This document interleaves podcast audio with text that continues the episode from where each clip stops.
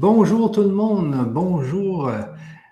Est-ce que, première chose que je vais faire, c'est que je ne suis pas sûr de mon setting. Alors, je vais aller voir sur le chat si vous êtes bien là. Si vous êtes bien là. Alors, je suis sur le chat et puis je vais aussi aller voir sur YouTube. Hein, donc, on va cliquer ici, comme ça. OK, il y a des gens. C'est bon. C'est beau. 31. OK, j'arrête le son ici. Désolé, les amis. OK. Tout est bon. Alors, je voudrais savoir sur le chat si vous m'entendez bien. Si vous m'entendez bien parce que j'ai changé de micro. Et donc, euh, je ne sais pas si euh, le micro va très, très bien.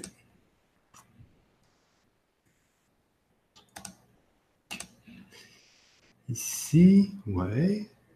Super, on me dit que c'est super, merveilleux, parfait. Bon, donc euh, je pense qu'il est meilleur que mon ancien micro. C'est un Yeti. Alors, on va, commencer cette séance physique quantique, physique quantique, nature et la première lettre du Christ.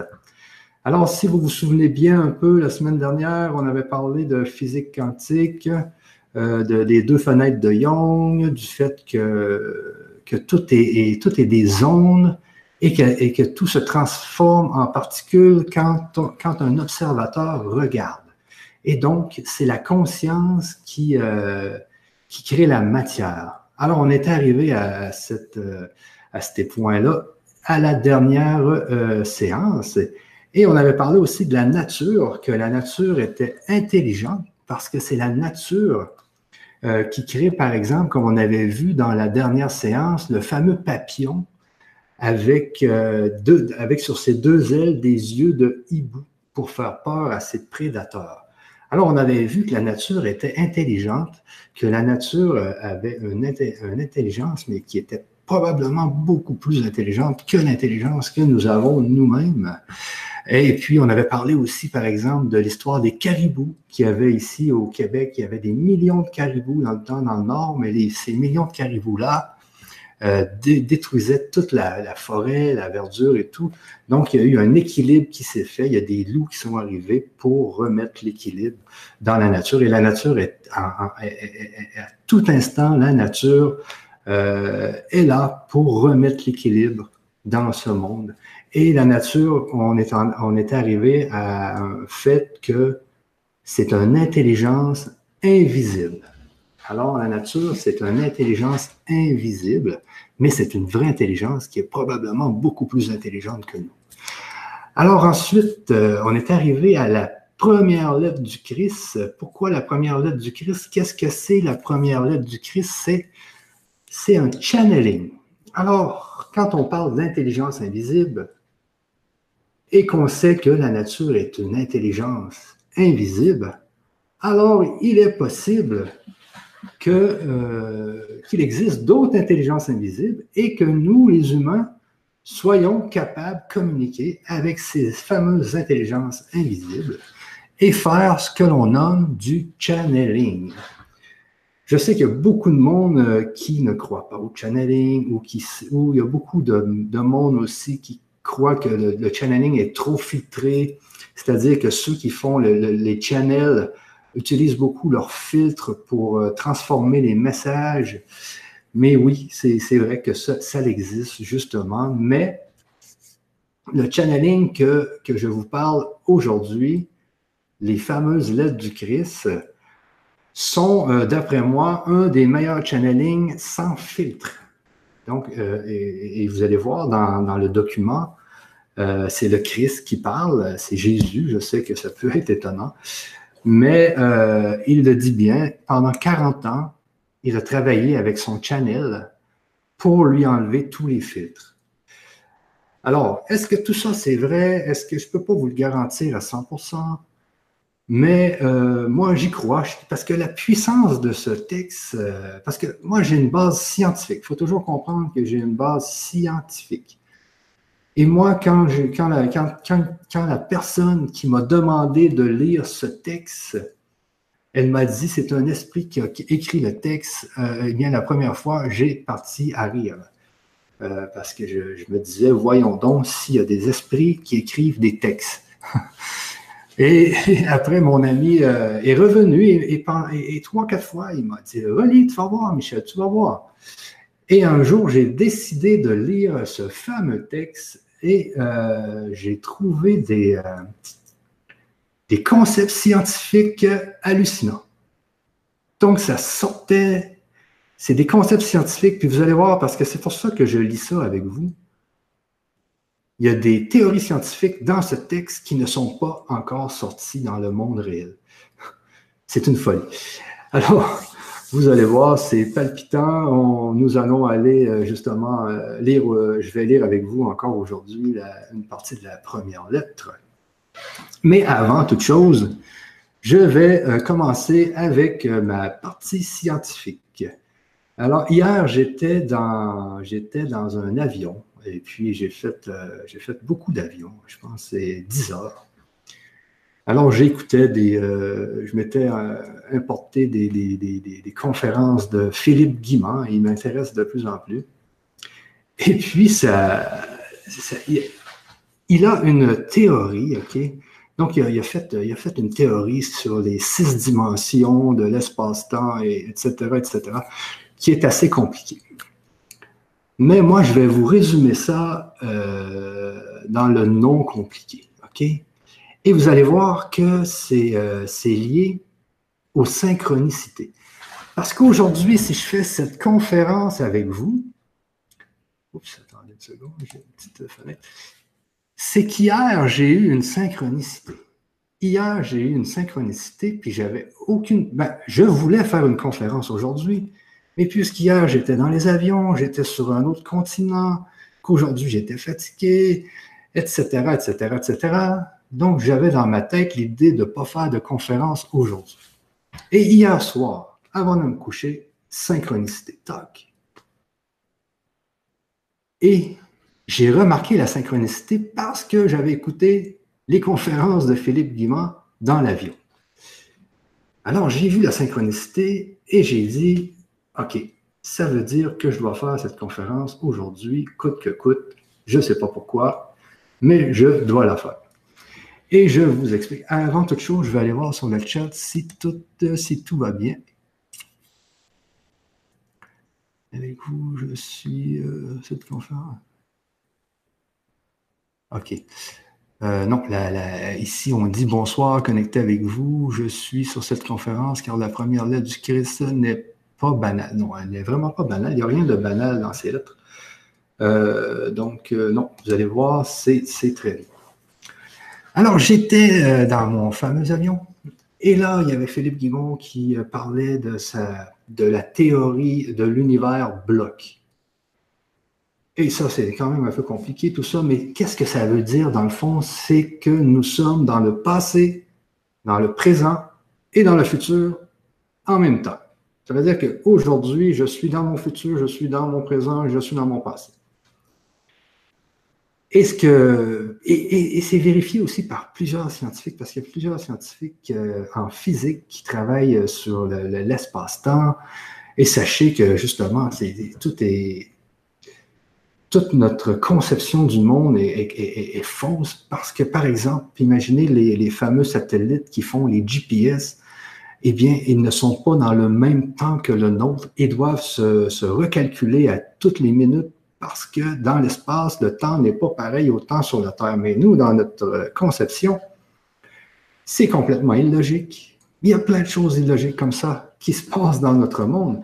Et aujourd'hui, grâce à la science, on est capable quand même de commencer à avoir l'idée de ce qu'il y a vraiment alentour de nous.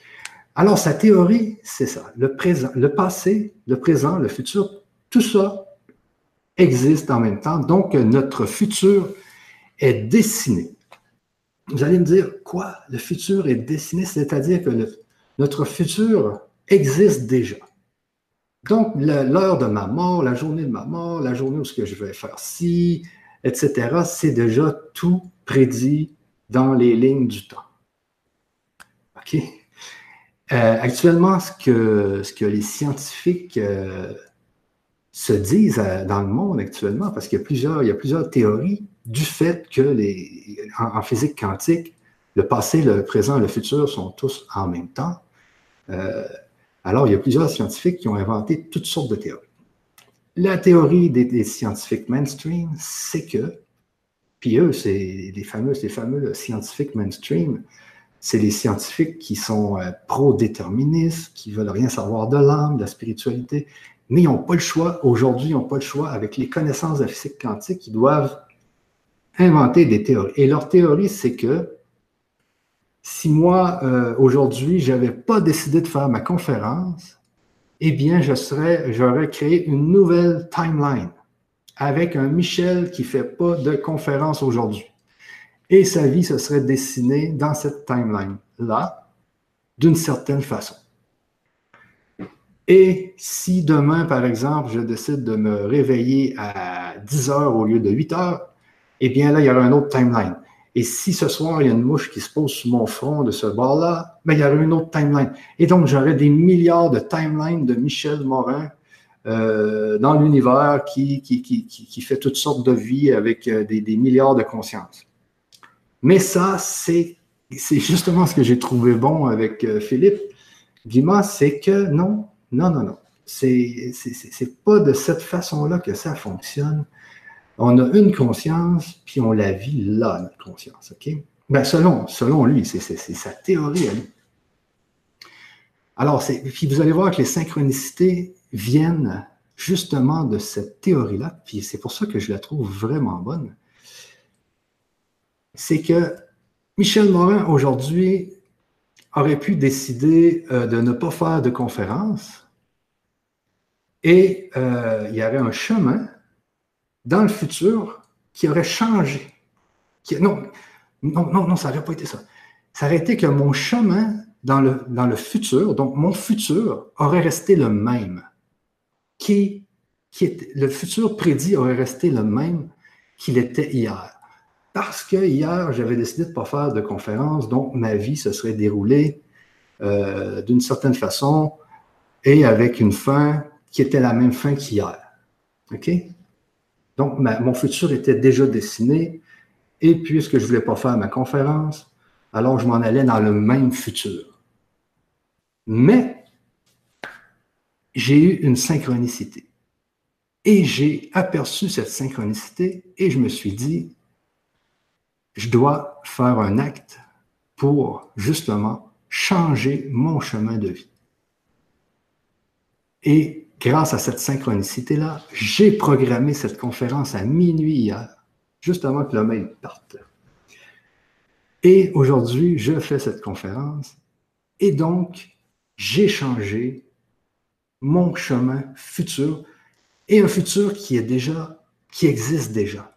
Donc, on a des, milliers de futurs qui existent déjà et on en prend, on prend un chemin parmi tous ces futurs qui existent déjà. C'est ce qu'explique dans Philippe Guimand dans sa, sa fameuse conférence. Alors, c'est, et puis, et puis c'est quand j'ai vu cette fameuse synchronicité que j'ai dit, euh, que je me suis dit, bon, c'est bon, je la fais cette conférence parce que voilà, euh, parce que dans le passé, quand j'ai commencé à faire ma première conférence, le jour avant de faire ma première conférence, je me demandais encore si je devais faire des conférences à lire les, euh, lettres du Christ. Jusqu'à 20 heures, à l'heure où je devais faire ma conférence, je ne savais pas encore si je devais appuyer sur le bouton et faire ma conférence. Et j'ai appuyé sur le bouton et j'ai fait la conférence. Mais j'avais eu l'idée de cette conférence peut-être un mois avant et j'ai travaillé cette idée dans ma tête. Et en travaillant cette idée dans ma tête, eh bien, tranquillement, j'ai créé un nouveau futur. J'ai arrêté de m'en aller dans mon futur déjà dessiné et j'ai pris un nouveau chemin dans mon futur qui est déjà dessiné. Et le fait, pourquoi que le futur est déjà dessiné? Alors ça, ça c'est, ça, c'est justement comme les fameux, les fameux satellites avec les GPS. C'est complètement illogique. mais ça marche. Alors, alors je, veux que vous compreniez bien que, dans, la, théorie de Philippe Guimard, il n'y a pas plusieurs timelines. On a une timeline et notre libre arbitre fait juste en sorte qu'on change de futur. On s'en va dans un autre futur qui est déjà tout dessiné, dans lequel on sait, dans lequel l'univers sait où ça va se finir. OK? Euh, c'est ça. Et ce que Philippe Guimand dit, c'est qu'il y a plusieurs points de départ dans le passé. Donc, on est on, notre point de notre naissance. Ensuite, il y a le présent où il y a un champ de possibilités. Ensuite, il y a la fin où il y a plusieurs points d'arrivée. Alors, dans nos vies, on peut, on peut on a plusieurs points d'arrivée à la fin de notre vie. Alors, c'est à voir quel point, sur quel point d'arrivée on veut arriver. Et c'est pour ça que dans notre libre arbitre de tous les jours, on peut, on peut changer notre chemin de vie futur. Et là, quand on change, parce que je fais cette conférence aujourd'hui, donc j'ai changé mon, point de, euh, j'ai changé mon chemin de vie futur, parce que je ne savais pas si je devais la faire, mais je l'ai faite. Et donc, je m'en vais dans une autre direction, puis j'en suis euh, très content parce que j'ai pris, parce que j'ai eu cette synchronicité. Mais pourquoi ce fameux futur existe? Pourquoi qu'il existe? C'est ça qui est, incompréhensible, mais qui est vrai. Alors, on va prendre par exemple les, voyantes. Puis moi, j'en étais scotché, hein, des voyantes. Euh, au début, moi, je croyais à rien de ça, les voyantes avec leurs cartes de tarot. Euh, et puis, euh, mais quand même, quand j'étais, je pense j'avais 20 ans, j'ai été voir un, voyant, il m'avait fait ma carte du ciel, et puis il m'avait tiré les cartes de tarot, et puis il m'avait dit exactement ce qui allait m'arriver dans les six prochains mois. J'en avais été scotché, mais par après, j'ai oublié ça. Puis dans ma tête, c'était encore de, la folie, tout ça. Mais dernièrement encore, j'ai vu des, exploits des voyants, mais qui sont. C'est de la folie. Ils, elles, arrivent à, à, déterminer le futur comme comme ça se peut pas. Alors c'est ça. Vous voyez, c'est ça qui dit, c'est ça qui nous dit que le futur existe déjà. C'est qu'il y a des gens qui sont capables de voir dans votre futur. Et puis ça, il y en a. Vous êtes sûrement de ceux qui ont été voir des voyantes et qui vous voyez qui voient dans votre futur, donc ils sont capables de voir dans votre chemin actuel du futur.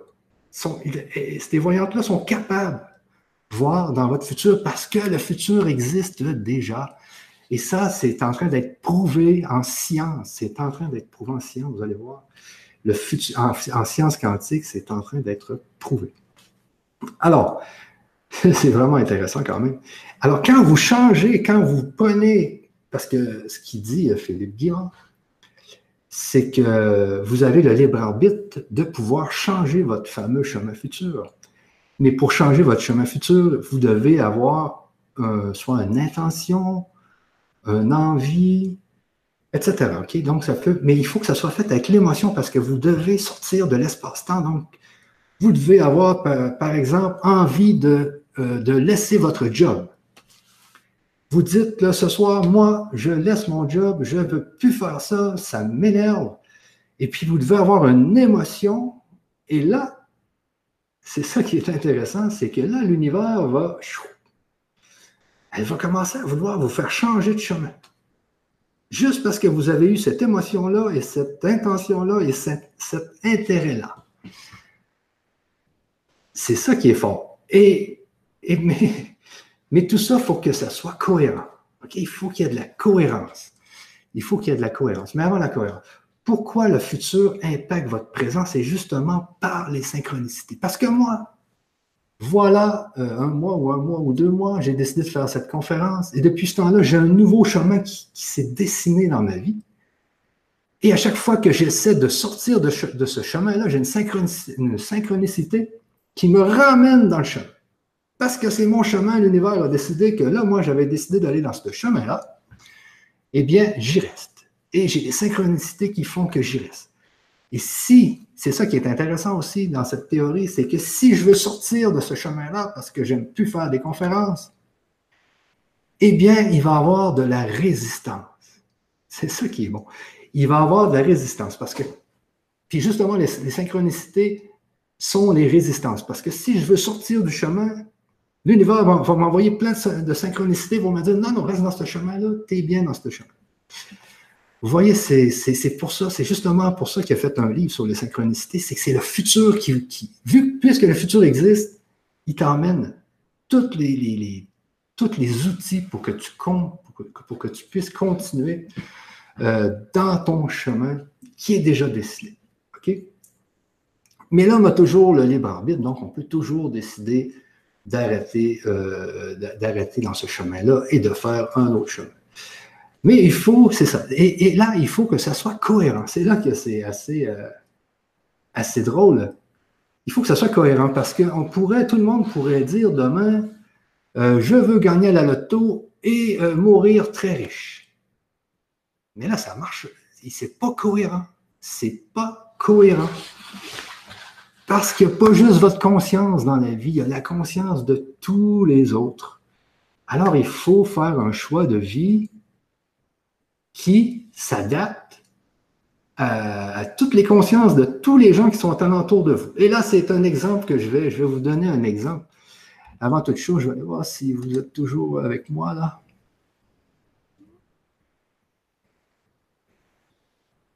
Ah, il y a des gens, oui, les gens sont là. Bon, ben, je continue, je continue parce que je n'ai pas trop de temps. Alors, il faut que ça soit cohérent. Et c'est là que je vais vous donner un, exemple. on avait un couple d'amis, un ami de couple, euh, peut-être ça fait deux ans de ça. Et puis, euh, donc, la femme euh, décide, elle, qu'elle euh, ne veut plus être avec son mari. Alors, dans sa tête, elle, je ne sais pas qu'est-ce qui s'est passé, mais elle décide, elle, qu'elle ne veut plus être avec son mari. OK? Alors, elle en a des émotions. Et l'univers, qu'est-ce que fait l'univers? Changement de futur. Changement de futur, mais déjà dessiné. OK?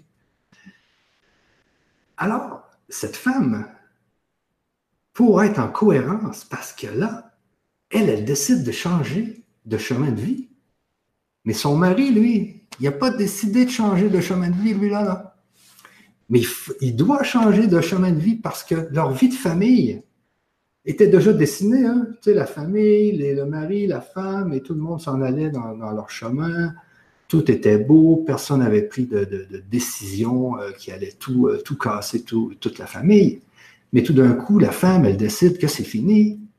Donc, elle change le chemin de vie, son chemin de vie, elle change le chemin de vie de ses enfants et elle change le chemin de vie de son homme, de son mari. OK? Et qu'est-ce qui est arrivé? Ben parce que j'avais trouvé ça un peu drôle. C'est que le mari était estomaqué de cette décision, bien sûr, euh, qui était, que la femme avait prise. Mais deux mois après, le mari se retrouve une femme. Donc, son chemin de vie, lui, s'est transformé, mais ça a été un, chemin de vie quand même assez, euh, assez bon parce que deux mois après, il s'est retrouvé une femme, il était très heureux. Et la, et la fameuse euh, femme du début, eh bien, elle, elle, elle n'était pas heureuse qu'il se soit trouvée une femme deux mois après. Vous voyez, des fois, on change de chemin de vie, mais ça peut être compliqué aussi, tout ça. Ça peut aussi se compliquer. Alors, euh, c'est pour ça qu'il faut, c'est pour ça que je vous dis que, que, quand, vous quand, vous avez, quand vous avez votre libre arbitre et que vous décidez, par exemple, de changer d'emploi, eh bien, il faut que ça soit cohérent parce que l'univers doit tout réaligner les chemins. c'est de la technologie. C'est ce que j'ai aimé aussi hier dans sa conférence, c'est qu'il dit, euh, quand on parle par exemple de la nature du papillon avec les yeux d'hibou, de toute la nature, c'est pas du hasard. Tout ça, c'est de la technologie. C'est comme s'il y avait un grand programmateur dans l'univers qui avait tout programmé ça et puis qui nous faisait vivre toutes ces situations. Alors, c'est ce qui est, vraiment, euh, qui est vraiment spectaculaire dans cette histoire. Puis, vous allez voir, vous, puis pratiquez-vous, je vous le dis, vous pouvez même vous pratiquer à avoir des synchronicités. Ce soir-là, dites-vous, par exemple, est-ce qu'il y a quelque chose que vous n'aimez pas euh, dans la vie? Par exemple, euh, vous n'aimez pas votre emploi. Eh bien, ce soir, avant de vous coucher, là, et dites-vous, j'aimerais quitter cet emploi. Euh, il faut en avoir des, des, émotions. Et puis vous dire, tout, tout, tout, tout sera possible après, mais j'aimerais bien quitter cet emploi et faire d'autres choses dans la vie. J'aimerais voyager, nanani, nanana. Ayez une émotion, ayez, il faut que ça soit fort. Et demain, en vous réveillant, regardez si l'univers ne vous a pas tracé un nouveau chemin par les synchronicités que vous allez voir. Et ça marche. Le pire, c'est que ça fonctionne. C'est comme les fameux GPS, les fameux satellites qui n'ont pas le même temps. On est dans un univers hologramme qui est modifiable. Il faut juste être en cohérence et vous allez voir, tout est possible. Alors, je vous invite, euh, je vous invite à vous tous, euh, si vous voulez le tester, dites-vous, euh, dites-vous, je veux changer d'emploi, je veux voyager, je veux. Ayez, juste pour voir le lendemain, les synchronicités qui vont vous arriver. Et puis moi, j'en ai encore été scotché hier parce que je, regarde ces fameuses conférences dans l'avion, je suis fatigué, j'ai fait 14 euh, heures de route, j'ai pas le temps de créer ma conférence, synchronicité, tac, je dis, wow! Puis l'univers, euh, puis il m'arrive d'autres synchronicités ces temps-ci, c'est fou, euh, mais je ne peux pas trop en parler, mais c'est une après l'autre. Alors, euh, c'est très, très, très, très. L'univers est, l'univers est, une surprise. Est une surprise. Alors, c'était ma, euh, ma section scientifique pour aujourd'hui. Et dites-vous toujours aussi que par rapport à la nature, tout ça, c'est intelligent. Il y, a, de l'intelligence dans tout ça. Alors, euh, sachez que, parce que moi, hier, j'écoutais un scientifique. Donc, lui, il parlait de flux d'informations. Il, il, a toujours, il, oubliait toujours la notion d'intelligence, que l'univers est intelligent. C'est pas juste l'information. Il y a aussi une grande intelligence dans tout ça. Et, puis, ben, il faut aussi euh, en profiter de cette intelligence euh, qui est, dans tout ça. Et, ce que je veux vous dire, euh, parce que je vais commencer à lire la, lettre, c'est que Jésus, qui, est probablement la personne qui a, réussi à, comprendre le plus toute cette mécanique, eh bien, c'est ça. Eh bien, il, était, dans l'intelligence. Il savait comment aller chercher dans les annales akashiques. Il a compris comment ça fonctionne. Et il nous dit dans les lettres que ça va nous prendre encore un millénaire ou deux millénaires pour réussir à, être capable de, tout intégrer cette, fameuse euh, euh, technologie. et pour être capable de l'utiliser. Mais je pense qu'aujourd'hui, on est rendu tellement euh, avancé en science que tout peut aller plus vite. Alors, je vais regarder sur le chat si des gens ont des questions avant que je commence avec la lettre. Tout est programmé, écrit selon possible en harmonie avec nos vies. Euh, aussi pénible est-elle parfois? Oui, c'est vrai comme vous dites, des fois, la vie est pénible. Ben ouais, c'est ça. Moi, j'ai vécu un décès cette semaine. Euh, ça a été assez pénible. Euh, je ne sais pas pourquoi que euh, on doit vivre, on doit vivre toujours des embûches dans cette vie. Et puis, moi, je demande souvent à beaucoup d'amis, est-ce qu'il y a, quelqu'un qui n'a pas de problème dans, ce monde? Et puis, il y a tout le temps des problèmes. Tout le monde a tout le temps des problèmes. Je sais pourquoi, c'est peut-être parce qu'on a des choses à apprendre. c'est, mais oui. Euh, je suis près de m'indiquer. Et d'être en harmonie nous permet d'écouter notre vrai futur. Donc, euh, donc ici, Camille nous dit la différence est que d'être en harmonie nous permet d'écouter notre vrai futur, donc euh, de moins souffrir. D'être en harmonie. Ouais, en harmonie, c'est bien ça. Euh, comment faire Si le futur existe déjà, comment fait-on lorsqu'on se sent bloqué?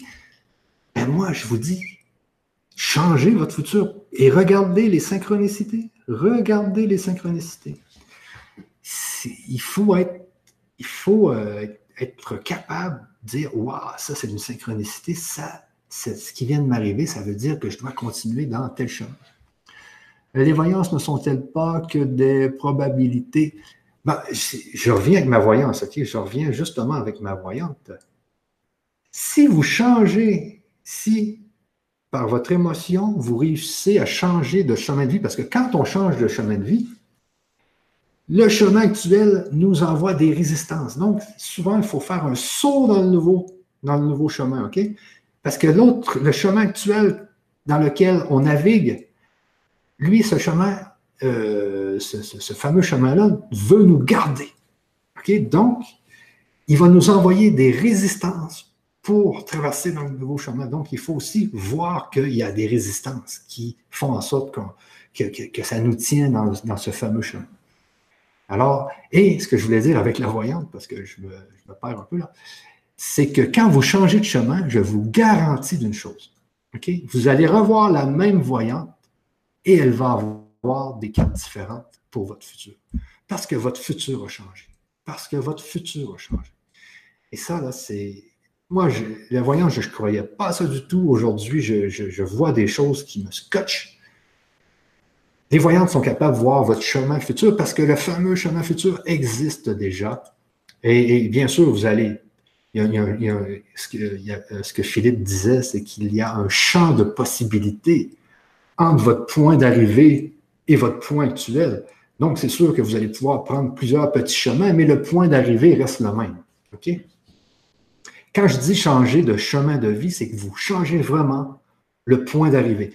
Vous avez un point d'arrivée qui est euh, vous allez mourir à, 72 ans euh, dans tel hôpital, etc., etc. Ça, vous avez peut-être aujourd'hui ce point d'arrivée. Mais si vous réussissez vraiment à changer votre chemin de vie, chou, eh bien là, vous avez peut-être un autre chemin de vie dans lequel vous allez mourir à 100 ans, euh, dans une grande maison, riche. Mais vous comprenez, c'est que si vous êtes assez fort, vous allez vraiment changer votre point d'arrivée dans le futur. Et c'est là que les voyants vont voir complètement autre chose pour votre vie parce que vous allez, être, vous allez, avoir été en mesure de changer votre point d'arrivée. C'est ce que dit la théorie scientifique. Moi, c'est pas, je ne suis pas dans la spiritualité. C'est ce que dit Philippe Guimard, c'est ce qu'il a analysé. Il y a d'autres scientifiques qui pensent comme lui. C'est de la physique quantique. Alors, euh, c'est euh, vraiment, euh, vraiment bien. le, blocage nous pousse à rester en attente, ne pas choisir les potentiels, car un futur potentiel bien meilleur. C'est ça, les blocages. Il faut, il faut sauter. Les blocages, c'est les résistances. C'est les résistances. Alors, il faut passer par-dessus les résistances. C'est une résistance, vous savez, vous tirez dessus. Ensuite, vous passez, vous passez dans l'autre chemin. Euh, j'aimerais beaucoup que mon potentiel meilleur arrive car cela fait 30 que je vis seul, 15 ans que je désire déménager et à ce jour j'ai 68 ans et euh, il serait temps que ça bouge. Mais oui, mais c'est qui ce Odile? Mais faites-le. Avant de vous coucher ce soir, dites-vous, j'aimerais que ça bouge, j'aimerais voyager, j'aimerais avoir des amis, j'aimerais avoir un copain, j'aimerais. Mais mettez-le, il faut vous le mettre dans la tête. C'est scientifique, je vous le dis. Hein. Vous allez voir. Ensuite, regardez les, synchronicités. Euh, suis vraiment retard. OK, le présent est une association de choix et pour faire changer cette direction, l'univers a besoin de notre temps. Sûrement, euh, pour faire des affirmations créatrices, il faut qu'on soit aligné en cohérence, comme vous dites, libérer des pensées, croyances limitantes. Oui, oui, exactement. Il faut, vraiment vous défaire de vos croyances limitantes. Parce que je ne sais pas si vous, euh, vous avez entendu parler euh, euh, de l'éléphant et de la, de la petite corde. L'éléphant, quand il est petit, il est attaché avec une petite corde, avec un petit nœud sur, un, sur un petit poteau. Et ce que, ce que, ce que remarquent les, les, les gens qui s'occupent des éléphants, c'est quand ils sont immenses, eh bien, ils sont attachés encore avec la petite corde et le petit nœud et ils ne bougent pas parce que c'est une croyance limitante. On, leur a mis une croyance limitante dans la tête. Et voilà. Donc, ils sont pris avec ça toute leur vie ou ils, allument et puis ils se disent non, je peux la détruire, je peux la casser, cette petite corde. Je pèse 8 euh, tonnes. Tu sais, c'est pas une petite corde qui va m'empêcher de bouger. C'est pour ça, que dans la vie, il faut vraiment, euh, il faut vraiment penser, mais pas mais il faut avoir des émotions parce que c'est vraiment important. L'histoire d'avoir des émotions, c'est important. Si vous dites, moi, je veux changer de vie, puis vous le dites juste dans votre mental que vous voulez changer de vie, eh bien, je ne pense pas que vous allez changer de vie. Mais si vous dites, je veux changer de vie, et puis vous en avez des larmes, et puis que vous vous dites, ah, là, il va peut-être se passer quelque chose. Il va peut-être se passer quelque chose. Alors, euh, être en paix avec euh, ce qui est, en paix avec tout ce que l'on vit, oui, bonjour. Alors, c'est bien. Euh, alors, moi, je vais commencer à lire cette fameuse lettre. Et puis, ensuite, je reviens. Et là, vous allez voir, c'est l'histoire de, du désert, justement. Donc, Jésus était, Jésus était un, petit, genre de délinquant, sérieux. Vous allez voir dans, la lettre. Et puis, tout d'un coup, il a décidé de changer de chemin de vie. Et son chemin de vie a changé le monde au complet. Alors, vous allez voir, je vais partager euh, partager mon écran.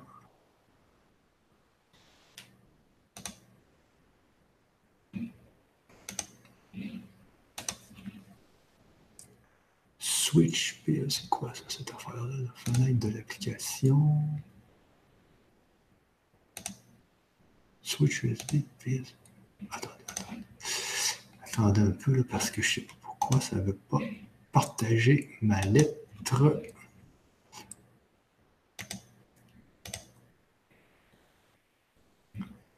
Ah, donc, je refais partage d'écran. Ah oui, c'est bon. Partager. Bon. Et voilà, je ne sais pas si je peux l'agrandir un peu.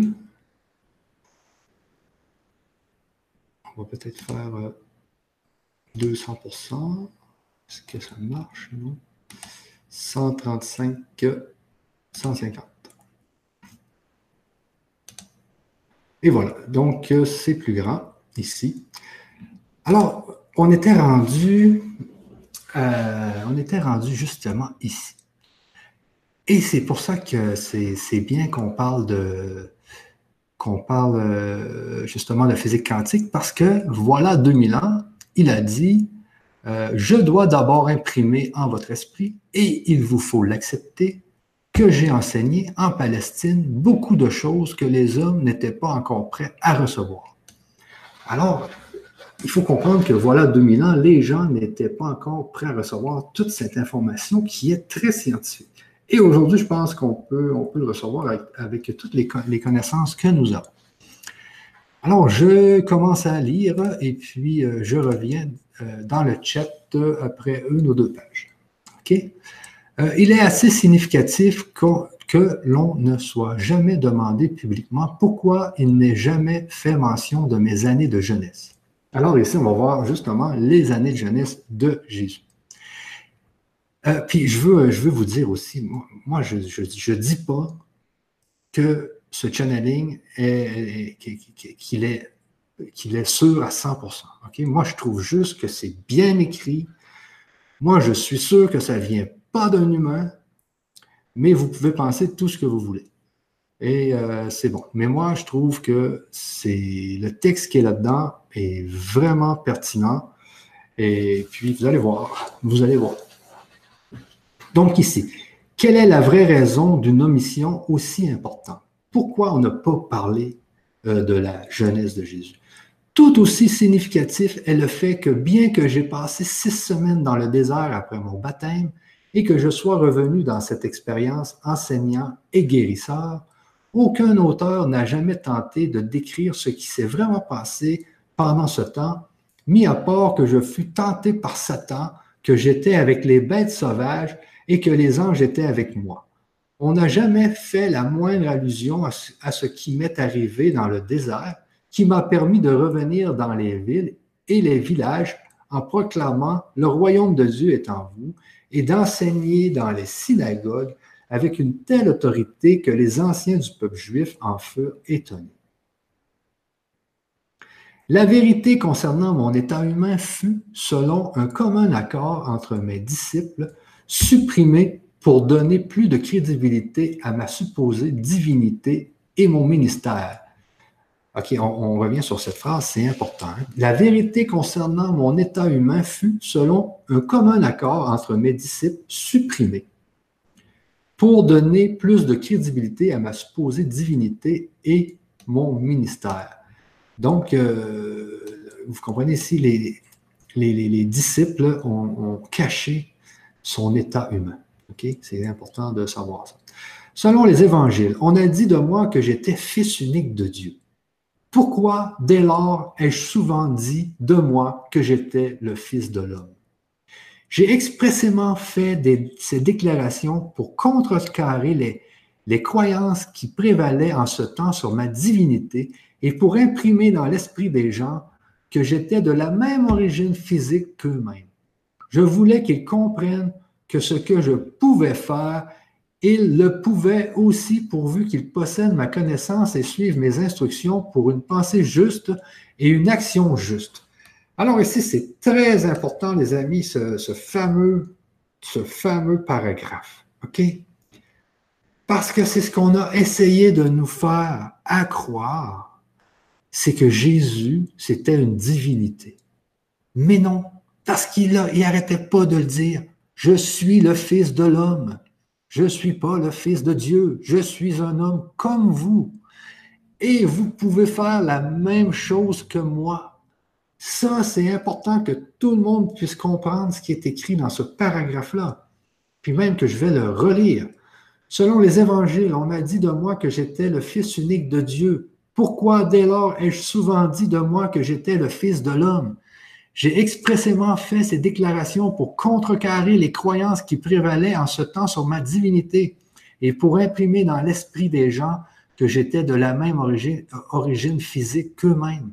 Je voulais qu'ils comprennent que ce que je pouvais faire, ils le pouvaient aussi pourvu qu'ils possèdent ma connaissance et suivent mes instructions pour une pensée juste et une action juste.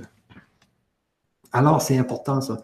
C'est de savoir ici que si on suit les instructions, ces fameuses instructions, quand je vous dis que la nature est intelligente, eh bien, elle a des instructions à nous donner. Si on les suit, eh bien, on peut justement transformer nos vies. Tant de mythes se sont créés au sujet de ma personne terrestre et de ma conscience spirituelle qu'il est temps de s'en débarrasser aussi complètement que possible puisqu'il empêche les hommes d'évoluer spirituellement. Vous voyez? Il y a un blocage parce que les gens croient, croient toutes sortes de choses qui ne sont pas Vous qui avez été endoctrinés par des enseignements religieux, vous devez essayer de comprendre qu'en racontant ma vie, mes disciples évangélistes n'ont relaté que ce dont ils se souvenaient personnellement et qui appuyait ce qu'ils considéraient comme étant mes activités surnaturelles. Ils y, ont, aussi inclus beaucoup de choses qui avaient été dites de moi par d'autres pendant les quelques trente années suivant ma mort. Après un tel laps de temps et, et l'inévitable enjolivement de la vérité, comment pouvait-il bien écrire une biographie faisant autorité à mon sujet et au sujet de ce qui s'était réellement passé? Ou expliquer correctement mes véritables perceptions spirituelles qui donnèrent naissance à mes paroles et à mes miracles. une seule personne peut en parler, c'est moi-même. Par conséquent, ces lettres vous apporteront ma, ma vérité comme aucun témoin n'a jamais pu le faire, quoi qu'il ait pu comprendre de ma pensée. C'est la raison pour laquelle, depuis 40 ans, L'esprit de ma porte-parole est systématiquement purifié de tout enseignement orthodoxe et le système de communication entre nous est perfectionné. Alors aussi, ici, c'est important, les amis, euh, ce paragraphe, c'est ce que je vous ai dit tout à l'heure. Alors, est-ce que c'est vrai, est-ce que c'est pas vrai? Moi, dans ma tête, c'est vrai. Donc, dans ce channeling, alors le Christ, a, pendant 40 ans travaillé avec sa porte-parole pour la purifier de tous les filtres. OK? Et de tous les enseignements orthodoxes, donc de tous les, dogmes euh, catholiques, etc. Et, euh, et, ce qui a fait que le système de communication dans ce channeling est si perfectionné. OK? Donc, la personne qui a, qui a écrit ce texte euh, avait donc pas, pas de filtre. Bon, on, verra bien dans, tout ce qui est écrit. Vous, c'est à vous à vous en faire une idée.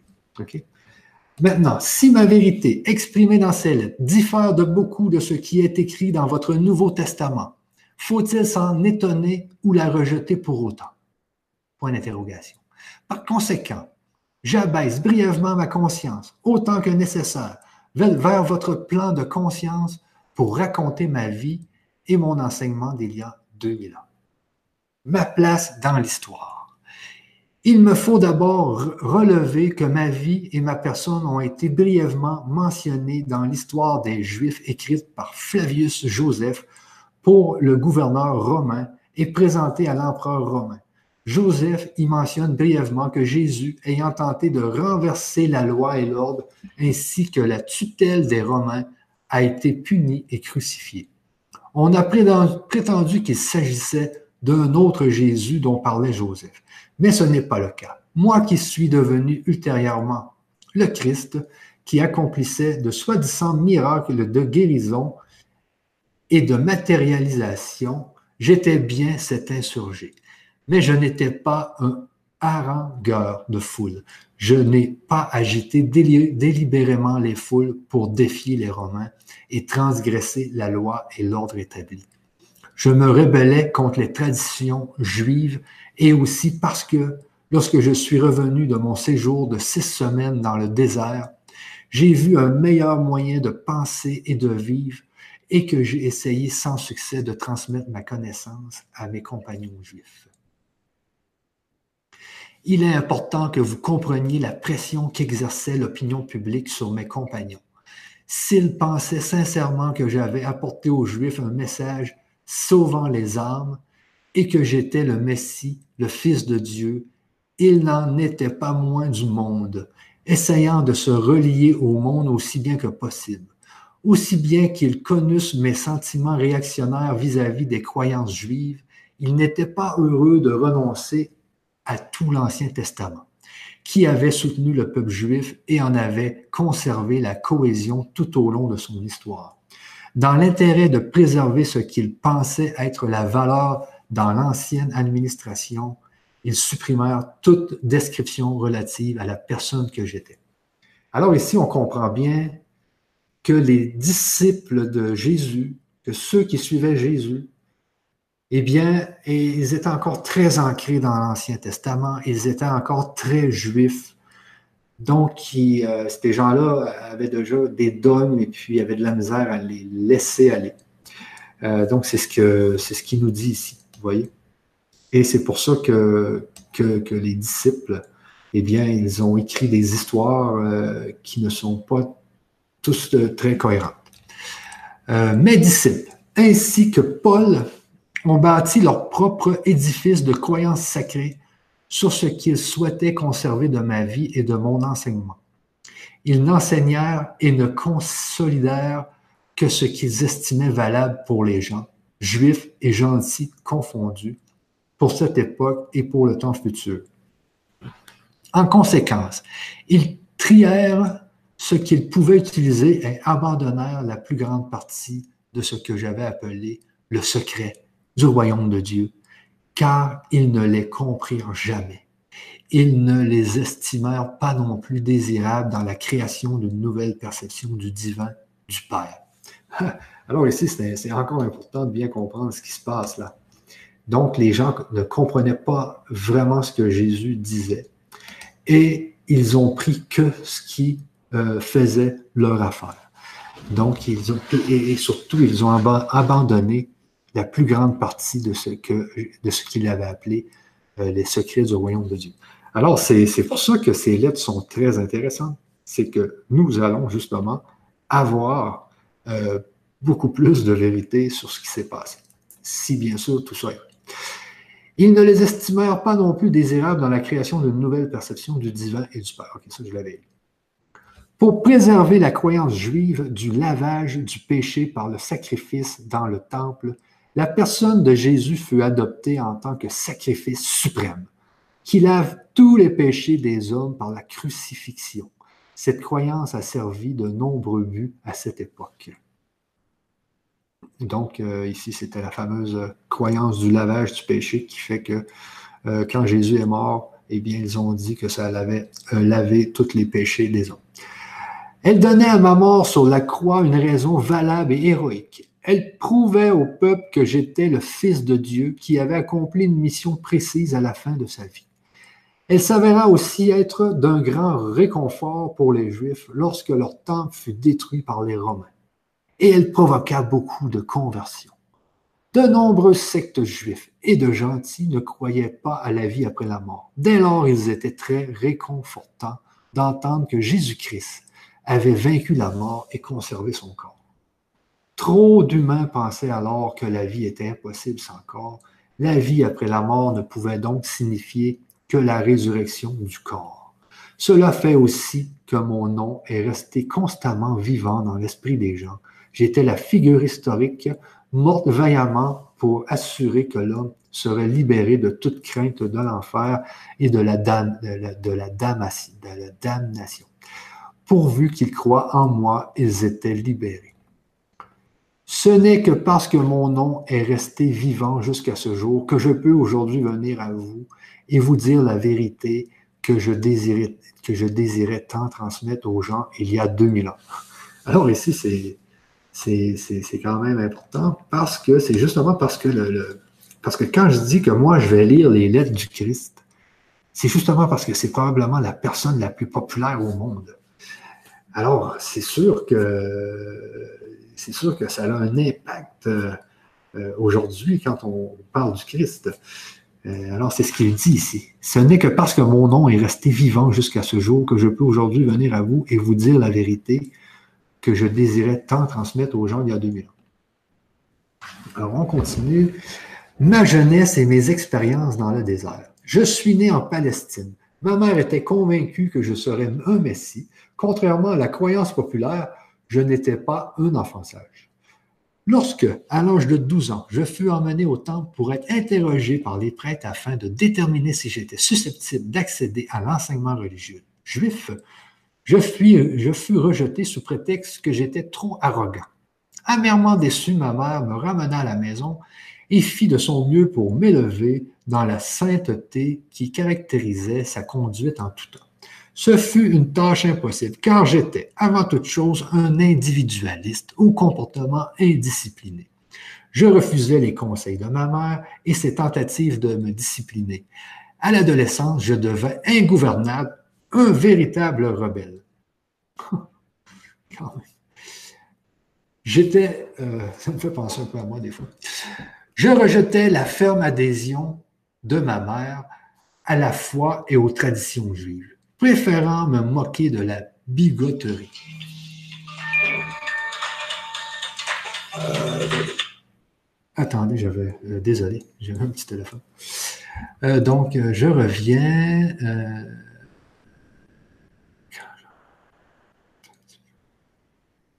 quand. Je rejetais la ferme adhésion de ma mère à la foi et aux traditions juives préférant me moquer de la bigoterie. Je refusais d'apprendre un métier qui m'aurait contraint à une routine.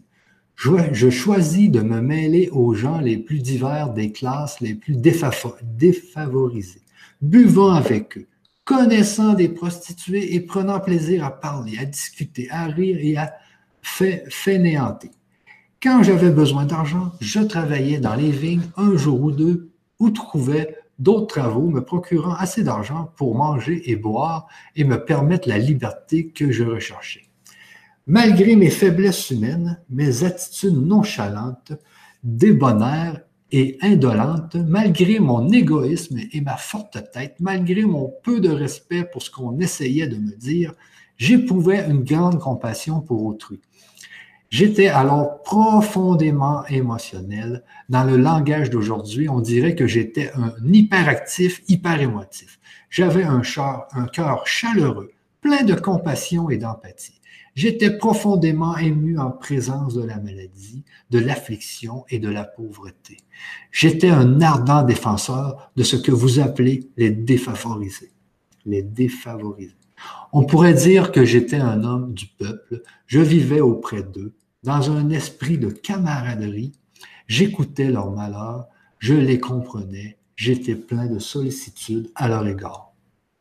Il est important de comprendre que mes vraies origines et mes caractéristiques de jeune homme, parce que ce furent les aiguillons qui me piquèrent et me poussèrent dans mon état christique final. Ce que je détestais et combattais le plus était la misère, la maladie et la pauvreté que je voyais autour de moi. Cela me rendait furieux et j'entrais dans une colère noire en voyant des gens en guenilles, maigres, affamés, malades et estropiés, être traités avec mépris, avec mépris par des dirigeants juifs sans cœur qui les accablaient de lois et de rites traditionnels sans fondement, les menaçant de foudre de Jéhovah s'ils n'y obéissaient pas. Je déclarais à tous ceux qui m'écoutaient que ces pauvres gens avaient un fardeau suffisamment lourd sans être écrasés de surcroît par des mesures les privant de plaisir et qui n'avaient aucun sens. Quel était le sens de la vie si l'on n'était pas né pour être heureux? Je refusais de croire au Dieu juste de la tradition juive. Les avertissements bibliques prophétiques du jugement de Jéhovah et de son courroux contre le peuple me dégoûtaient. Les gens étaient des humains après tout, agissant selon leur nature humaine. Ils naissaient dans le péché. Pourquoi donc auraient-ils dû être jugés et condamnés dans une vie de souffrance et de misère parce qu'ils contrevenaient aux dix commandements? Quel était le sens d'une telle déclaration? Alors ici, on voit vraiment que Jésus était révolté contre les lois juives. Hein, parce qu'il y avait les fameux dix commandements. Ceux qui ne suivaient pas les dix commandements, eh bien, ils étaient, étaient recalés, ils étaient dénigrés, euh, il n'y avait pas d'argent. Donc, euh, Jésus ne comprenait pas pourquoi, pourquoi, pourquoi. Alors, pour moi, cette croyance juive dépeignait un Dieu cruel et illogique, et je ne voulais rien avoir à faire avec lui. Il me semblait que si une telle déité existait, il s'ensuivait que l'humanité était condamnée à une misère éternelle.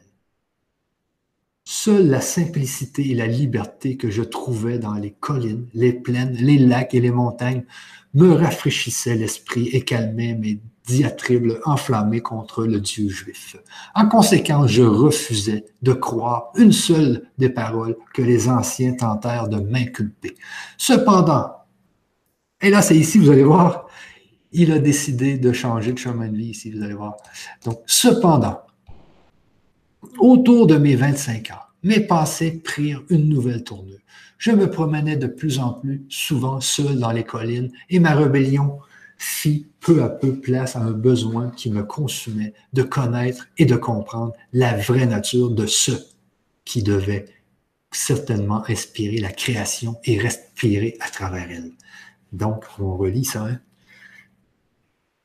Je me promenais de plus en plus seul dans les collines et ma rébellion fit peu à peu place à un besoin qui me consumait de connaître et de comprendre la vraie nature de ce qui devait certainement inspirer la création et respirer à travers elle. C'est ce que fait, euh, c'est ce qu'on fait aujourd'hui un peu avec la physique, le quantique et tout ça. On, essaie de voir, c'est qu'est-ce que fait la, qu'est-ce qui fait que tout est créé? Je reconsidérais mon style de vie il vit combien de, souffrances mes actions avaient causé à ma mère et à bien d'autres gens. Bien que je ressentisse une profonde compassion pour les faibles et les malheureux, ma nature rebelle m'avait porté à un comportement irréfléchi et égoïste envers ma famille. Mon amour sous-jacent pour eux me submergea et me découvrit soudain devenir également rebelle face à mon comportement passé. Donc, il était devenu rebelle face à son propre comportement. J'ai entendu, parler de Jean-Baptiste et du travail qu'il accomplissait parmi les Juifs qui venaient l'écouter, parfois depuis Jérusalem. Je décidai alors d'aller le voir pour être baptisé, moi aussi. Alors, on voit ici, je décidai alors d'aller le voir pour être baptisé, moi aussi. C'est ici qu'il a pris une nouvelle euh, décision et puis qui a changé euh, son chemin de vie. Sur le chemin du Jourdain, l'idée d'être baptisé et de recommencer une nouvelle vie me réjouit le cœur.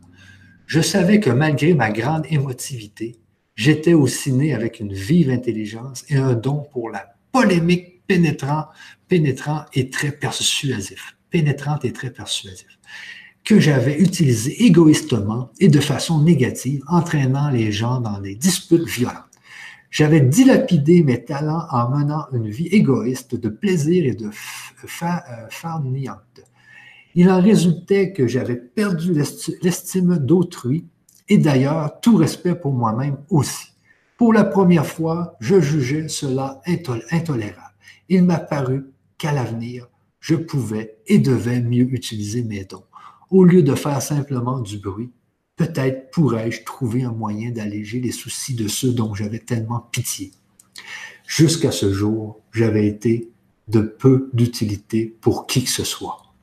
Vous voyez, jusqu'à son fameux baptême avec Jean-Baptiste, euh, vous voyez un peu de quelle façon pensait euh, Jésus. Mais il y avait toujours c'est important de comprendre qui son but, hein, c'était vraiment ça. Au lieu de faire simplement du bruit, peut-être pourrais-je trouver un moyen d'alléger les soucis de ceux dont j'avais tellement pitié. Alors, il, voulait vraiment euh, aider les gens, vous voyez. C'est, et c'est, justement cette pensée qui l'a fait changer de, chemin de vie. Mon baptême. Lorsque j'entrais dans l'eau du Jourdain pour être baptisé par Jean, je ne pas je, ne m'attendais pas à ressentir autre chose que du soulagement pour avoir, pour une fois, pris une décision positive, celle de reformer mon comportement. Je m'attendais à ressentir une nouvelle détermination pour retourner à la maison et étonner ma mère et mes voisins par une nouvelle attitude aimable envers eux.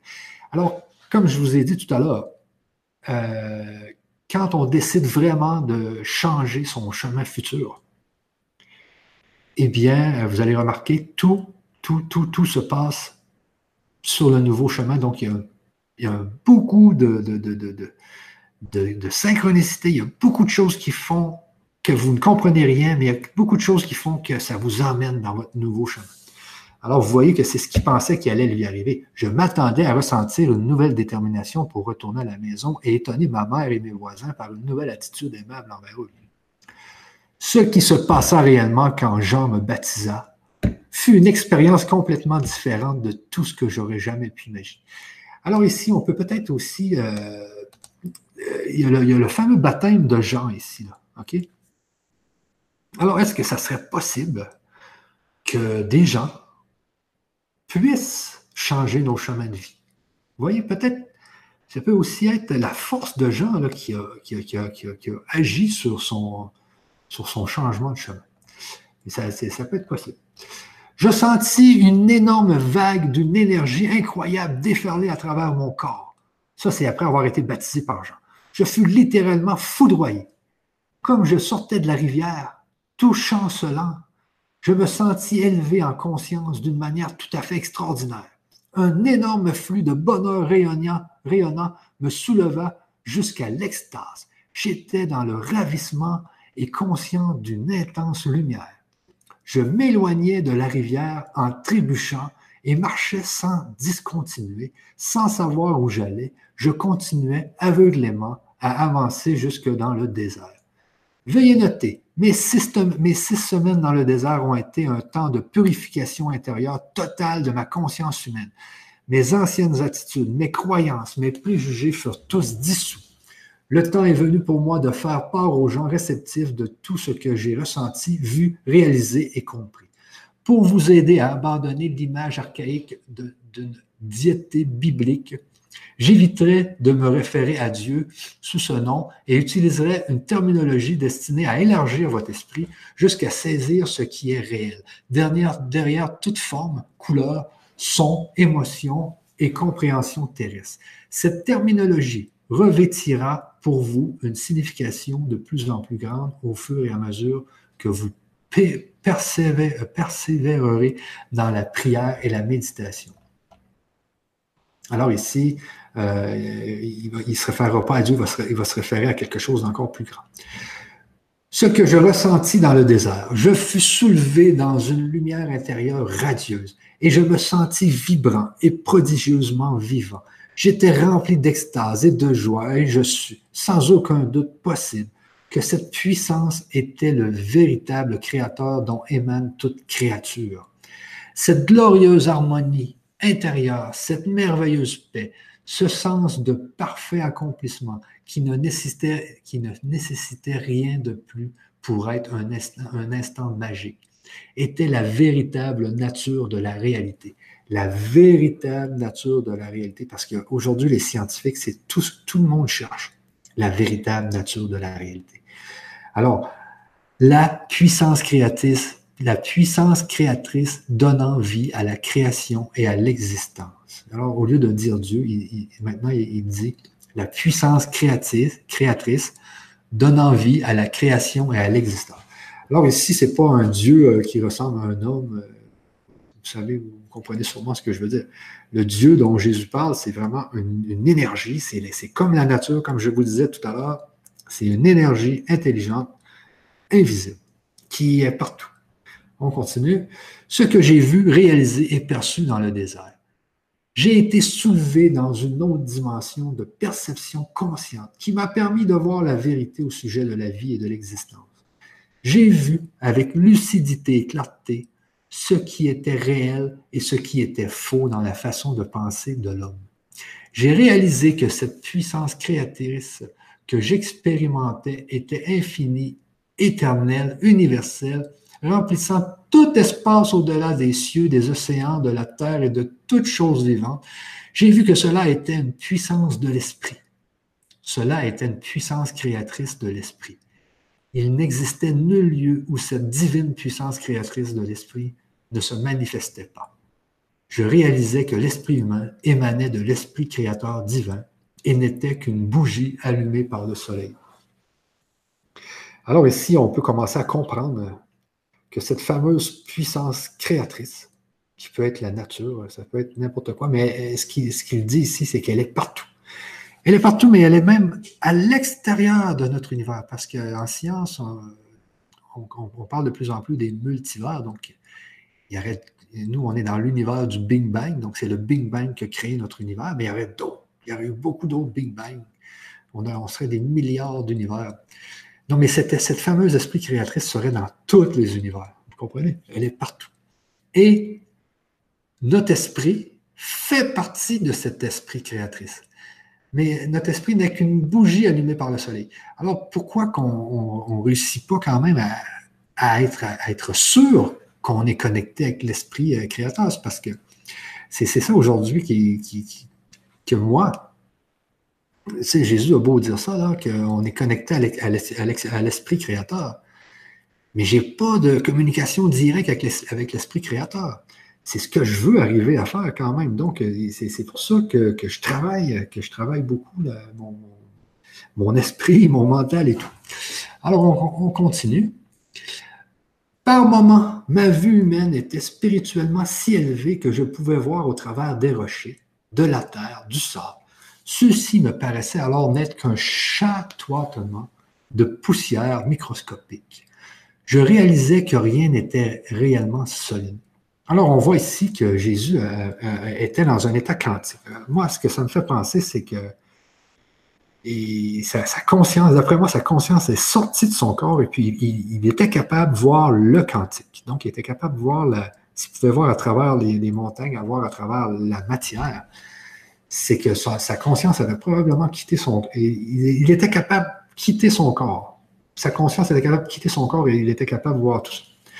Alors on continue. Aussitôt que j'avais des doutes qu'il pût en être ainsi, les changements dans le phénomène cessaient et beaucoup plus tard, je découvris que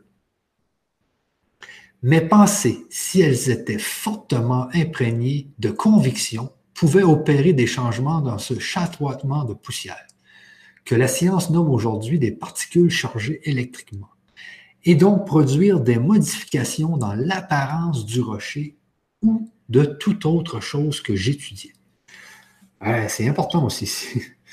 Mes pensées, si elles étaient fortement imprégnées de conviction. Tu sais, quand je vous dis euh, pour changer de chemin de vie, il faut que, faut pas juste vous dire euh, je, veux, je veux quitter mon emploi, puis euh, c'est c'est, non, c'est pas ça. Il faut vraiment avoir la conviction. Il faut avoir l'émotion. Il faut, il faut, il faut aller, euh, il faut vraiment, il faut que ça soit fort. Vous voyez? On continue. C'est à ce stade que j'en viens à réaliser l'effet puissant que peut avoir sur l'environnement la conviction ou une foi inébranlable lorsqu'elle s'exprime par un ordre ou une simple croyance. Euh, désolé, mais je relis encore parce que c'est très important ici. La foi, parce que je vous, le disais à la dernière euh, conférence, la foi peut déplacer des montagnes, mais il faut que cette foi-là soit inébranlable. Si la foi n'est pas inébranlable, elle ne fonctionne pas. C'est pour ça qu'on euh, emmène la science. Vous allez comprendre qu'avec la science, tout est possible et votre foi, elle va grandir. Et vos convictions aussi vont grandir. Alors, euh, c'est à ce stade que j'en viens à réaliser l'effet puissant que peut avoir sur l'environnement la conviction ou une foi inébranlable, lorsqu'elle s'exprime par un ordre ou une simple croyance. La plus saisissante, le plus saisissant était que je réalisais en totale ouverture d'esprit, en état de conscience cosmique, que tout ce dont j'étais témoin était réellement la puissance créatrice de l'Esprit divin lui-même, rendu visible dans ce chatoiement de poussière infinitésimale. Désolé. Et mieux, que l'activité de la pensée humaine pouvait profondément affecter son apparence. Alors, c'est quand on vous dit qu'en science quantique, c'est la conscience qui crée la matière, eh bien, ici, on en a la preuve. Ben, la preuve, en tout cas, c'est ce que Jésus a vécu, lui, sans savoir, sans connaître la physique quantique. Il a découvert que la conscience pouvait tout changer. Et ce qui est, intéressant ici, c'est qu'il était dans le désert, OK? Et dans le désert, ben, il n'y avait que sa conscience à lui. Donc, c'est que, vous voyez, si vous voulez, par exemple, déplacer un verre d'eau, mais qu'il y a 10 personnes alentour du verre d'eau, vous ne pourrez pas parce que les 10 personnes ont conscience du verre d'eau. Mais quelqu'un qui est dans le désert, qui est seul, il a sa seule conscience, donc je pense qu'il peut avoir des pouvoirs euh, et il peut, il peut, avec sa conscience, euh, justement, euh, faire bouger des choses. Parce qu'il est tout seul, il, a, il n'y a aucune autre conscience qui peut venir contrecarrer sa conscience. Mais bon, regarde, c'est juste, euh, ça, c'est juste qu'est-ce que je pense, moi, dans ma tête, là, mais ça peut être une piste. Je réalisais qu'il n'y avait rien de solide dans l'univers, que tout ce qui était visible était une manifestation d'un certain état de conscience qui déterminait la composition et la forme de ce chatoiement de poussière. Ainsi, toute forme extérieure était l'expression de la conscience intérieure. Wow! Écoutez, là, voilà 2000 ans, là. Hein. Ainsi, toute forme extérieure était l'expression de, la conscience, intérieure. C'est ce qu'aujourd'hui dit la physique quantique en 2019. Hein, on, comprend qu'ici, il, était en, l'an zéro. Donc, euh, mais, oui, peut-être que c'est quelqu'un qui a écrit ce texte en 2000, puis Mais sachez une chose, moi, vous allez voir dans les autres lettres, je vous garantis que ce n'est pas un humain qui a écrit ce texte. On continue. Je réalisais que vie et conscience n'étaient qu'une seule et même chose. Il était impossible de dire ceci, c'est la vie et cela, c'est la conscience. La conscience était la vie et la vie était la conscience. Et tous deux étaient la puissance créatrice de l'Esprit divin universel au-delà, au-dedans de et derrière l'univers je réalisais que les hommes attribuaient une importance prépondérante à l'individualité et à la forme. Ils ne pouvaient imaginer l'esprit et l'intelligence opérant effectivement de toute autre manière que par le moyen de la forme individuelle. C'est pourquoi les Juifs s'étaient créés une image mentale d'un immense être suprême, doté de tous les attributs positifs et négatifs de l'être humain.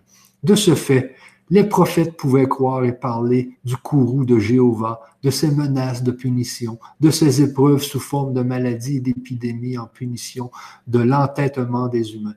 Mais ces images mentales, réalisais-je, étaient des mythes. Elles n'existaient pas. Je perçus qu'en tout domaine de l'existence, c'était l'esprit, l'expression de l'intelligence, qui était le facteur primordial, président à la création président à la création et à l'homme lui-même. En conséquence, la Genèse devait être reformulée de la manière suivante. Avant toute création était l'Esprit universel, la puissance créatrice derrière et en la création elle-même. Donc ici, euh,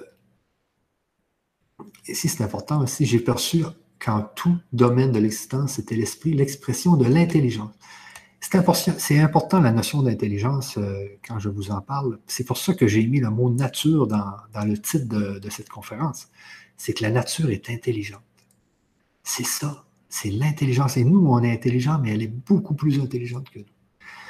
Et ici, avant toute création, était l'Esprit universel, la puissance créatrice derrière et en la création elle-même.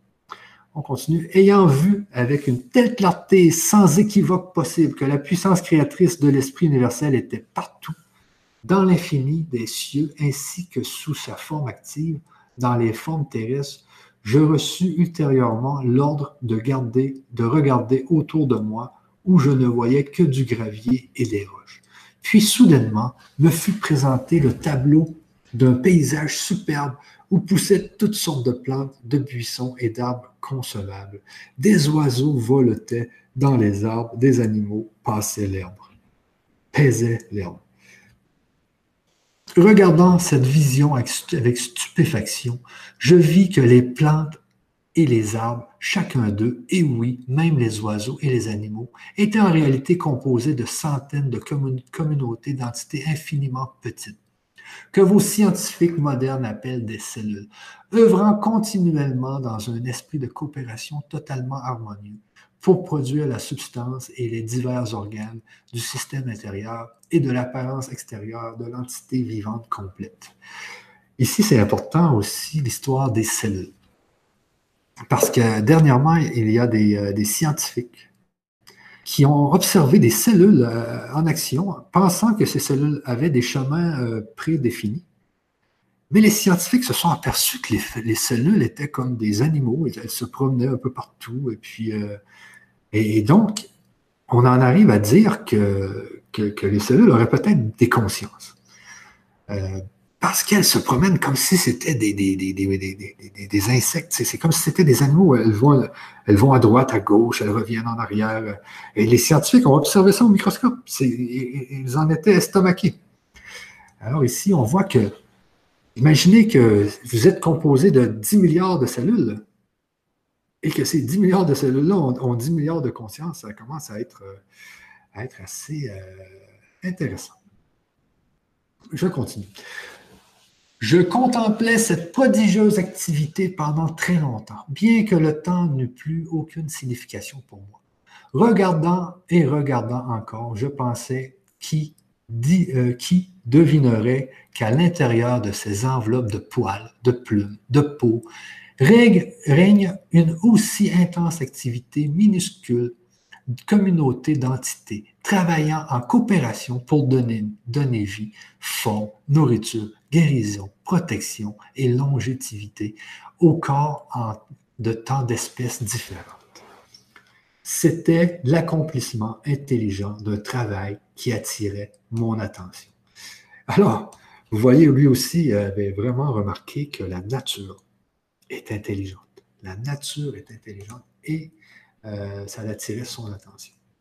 Ainsi, le travail, réalisais-je, fait partie intégrante de l'activité de la puissance créatrice, depuis la moindre entité ou cellule à l'intérieur du système vivant jusqu'à l'entité la plus évoluée dans l'univers, l'homme lui-même. Dans le système de tout être vivant, tout le travail était en fin de compte sous la direction de la puissance créatrice divine, en laquelle se trouvaient tous les plans et dessins de la création. Je vis que tous ces plans et dessins étaient en réalité des formes de conscience et pouvaient s'appeler des paroles, puisque chaque parole signifie une forme de conscience très particulière. Alors ici, dans ce, dernier paragraphe, euh, il faut, euh, bien euh, voir le mot travail. Parce qu'il dit ainsi, le travail, réalisais-je, fait partie intégrante de l'activité de la puissance créatrice. Parce qu'il y a du travail partout. il y a du dans notre corps, les cellules travaillent, nous, on travaille, les animaux travaillent, tout le monde, il y a du travail. et pourquoi que, pourquoi que tout ce travail? Euh, on va peut-être en savoir plus dans les prochains paragraphes. Ce que je comprends, moi, c'est l'histoire des paroles. donc, on pourra en, en, reparler plus tard. Mais je vis que tous ces plans et dessins étaient en réalité des formes de conscience et pouvaient s'appeler des paroles. Je vis que tous ces plans et dessins étaient en réalité des formes de conscience. C'est sûrement toutes les, cellules, euh, ou tous les, plans de, les plans de construction, je ne sais pas. Ils pouvaient s'appeler des paroles, puisque chaque parole signifie une forme de conscience très particulière. Une forme de conscience très particulière. Je pense que c'est très important. Je vais devoir relire ça. Ainsi, la parole originelle de la conscience de la puissance créatrice se manifeste dans le monde visible. Donc, signifie une forme de conscience très particulière. Donc, ainsi, une forme de conscience très particulière, originelle, de la conscience de la puissance créatrice se manifeste dans le monde visible. La parole est, et par conséquent, le modèle de conscience subsiste dans l'esprit créateur divin en se reproduisant en permanence. Ici, c'est très important, là, ici. Euh, seulement que je vais vraiment devoir le réanalyser. La parole est par conséquent le modèle de conscience et par conséquent, le modèle de conscience subsiste dans l'esprit créateur divin en se reproduisant en permanence. Donc, peut-être, peut que le modèle de conscience des cellules se re, euh, subsiste ou se crée dans le, créateur divin et se reproduit. C'est pour ça qu'il y aurait des milliards de cellules et ensuite les hommes se reproduisent, etc. Alors, on pourrait peut-être voir ça de cette façon. Je vis alors que chaque chose dans l'univers vivait, se mouvait et avait son être, dans la puissance créatrice et l'esprit universel, lequel était infini et éternel, et la seule vraie réalité derrière toutes les manifestations de forme individualisée. Je vis alors, je, je répète parce que c'est important, je vis alors que chaque chose dans l'univers vivait, se mouvait et avait son être, dans la puissance créatrice de l'esprit universel, lequel était infini et éternel, et la seule vraie réalité derrière toutes les manifestations de forme individualisée. Je sentis monter en moi un flot de louanges pour tout ce que contenait le monde et qui provenait de cette suprême puissance créatrice de l'Esprit divin, tout en y résidant. Je m'émerveillais de toute cette activité secrète qui se produisait à jamais en toutes choses vivantes, corps humain y compris, et je me demandais comment il se pouvait que toutes ces unités infiniment petites travaillassent en totale intelligence selon des plans spécifiques pour produire infailliblement les formes proposées, troncs d'arbres, feuilles, fleurs, fruits, insectes, oiseaux, animaux et êtres humains. moi aussi, hein, on se le demande vraiment, hein, mais on, va justement en apprendre plus avec toutes ces lettres. Mais la nature est, extrêmement intelligente. Et comment, comment, comment ça fonctionne tout ça? Et c'est pour ça que la science existe, mais la vraie science. Puis, je réalisais encore plus clairement que la puissance créatrice était la source même de toute activité intelligente dans l'univers. Si l'humanité possédait de l'intelligence, c'était uniquement parce qu'elle la puisait dans la source universelle de toute créature alors notre intelligence viendrait de l'intelligence universelle. En outre, il me fut donné de voir que la puissance créatrice divine travaillait toujours selon certains principes fondamentaux et précis de construction. Ici, c'est comme si euh, la, puissance créatrice était un ingénieur. Vous voyez que, tout à l'heure, je vous disais qu'il y a des que toute notre vie, présent, futur, les animaux, la nature, c'est de la technologie. Alors ici, on voit que, comme s'il y avait un grand programmeur informatique euh, au-dessus de nous qui est en train de programmer tout le système. On voit que tout ça, c'est de la technologie, c'est de l'intelligence. Et puis, euh, c'est ce, que, disent aujourd'hui les, scientifiques. C'est ce, ce, que je disais aussi quand je vous parlais du papillon avec deux yeux de hibou. C'est de la technologie. Puis pourquoi que le fameux papillon, je me pose souvent la question, pourquoi qui, euh, doit se faire deux yeux d'hibou et qu'il y a un prédateur? Il y a quelqu'un qui veut manger le papillon, mais pourquoi? Hein? Pourquoi quelqu'un, pourquoi que la nature est, cruelle? Pourquoi qu'il y, a deux consciences qui veulent s'entretuer? C'est des questions auxquelles on va répondre dans ces lettres. Tout comme les hommes ont des caractéristiques précises et une nature bien définie dans la, manière dont ils se présentent au monde en général, la puissance créatrice possédait elle aussi une nature définie avec précision, avec des caractéristiques distinctes qui se reconnaissaient clairement dans la manière dont elle était construite et maintenue en vie, et maintenue en vie toutes les choses vivantes, végétaux, animaux, oiseaux, êtres humains. Euh, Je vis que ces principes et caractéristiques clairement observables dans le processus de création étaient les lois invariables, fixes, régissant toute existence. Donc, on voit ici, euh, c'est quand même peut-être euh, un peu spécial, c'est que toutes ces lois, ça régissent toutes les existences. Donc, il semblerait qu'il y a un programme qui régit toute l'existence ce qui, ce qui, peut, ce qui peut être possible. Ces lois font tellement partie de la vie qu'elles ne sont jamais remises en question. Elles sont immuables et cohérentes, mais de telles lois n'existeraient pas s'il n'y avait pas de puissance créatrice intelligente se manifestant dans l'univers. Ces principes de création, les caractéristiques de la puissance créatrice elle-même sont les suivantes. Je les conjugue au présent car ces principes sont éternels. OK, ici, on va lire les sept lois. Ensuite, je dois arrêter alors ici, on lit la loi numéro 1. La nature de la puissance créatrice est évolution. Tout ce qui vit, croit et évolue indéfiniment. Tout ce qui vit, croit et évolue indéfiniment.